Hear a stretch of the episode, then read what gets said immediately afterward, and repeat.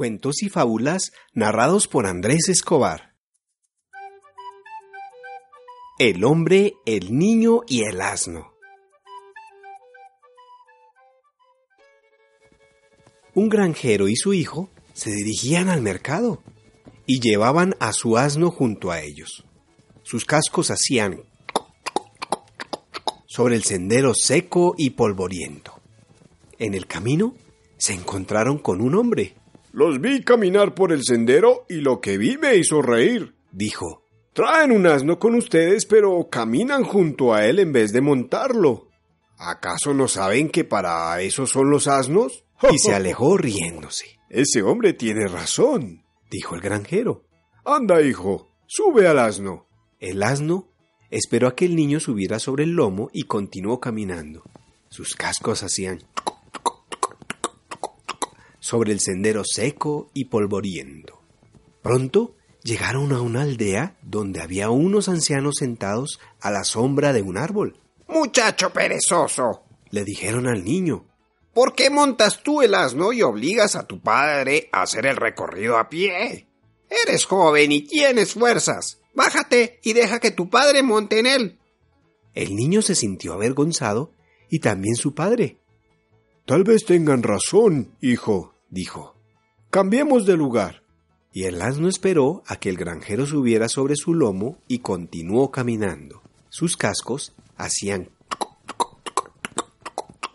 sobre el sendero seco y polvoriento.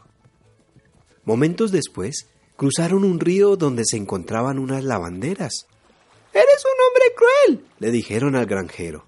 Vas tranquilo disfrutando del sol sobre el lomo de tu asno mientras tu hijo se arrastra atrás de ti. ¿Por qué no lo dejas ir contigo? Es cierto, dijo el padre a su hijo. Tal vez estoy siendo egoísta. Anda, hijo, siéntate enfrente de mí. Los asnos pueden cargar mucho peso. Y el asno esperó a que el niño subiera sobre el lomo enfrente de su padre y continuó caminando. Sus cascos hacían sobre el sendero seco y polvoriento. Cuando se acercaron a la aldea, se unieron a la multitud que se dirigía al mercado. Alguien los señaló y se rió disimuladamente. Luego otros hicieron lo mismo hasta que pronto todos los presentes se burlaron abiertamente.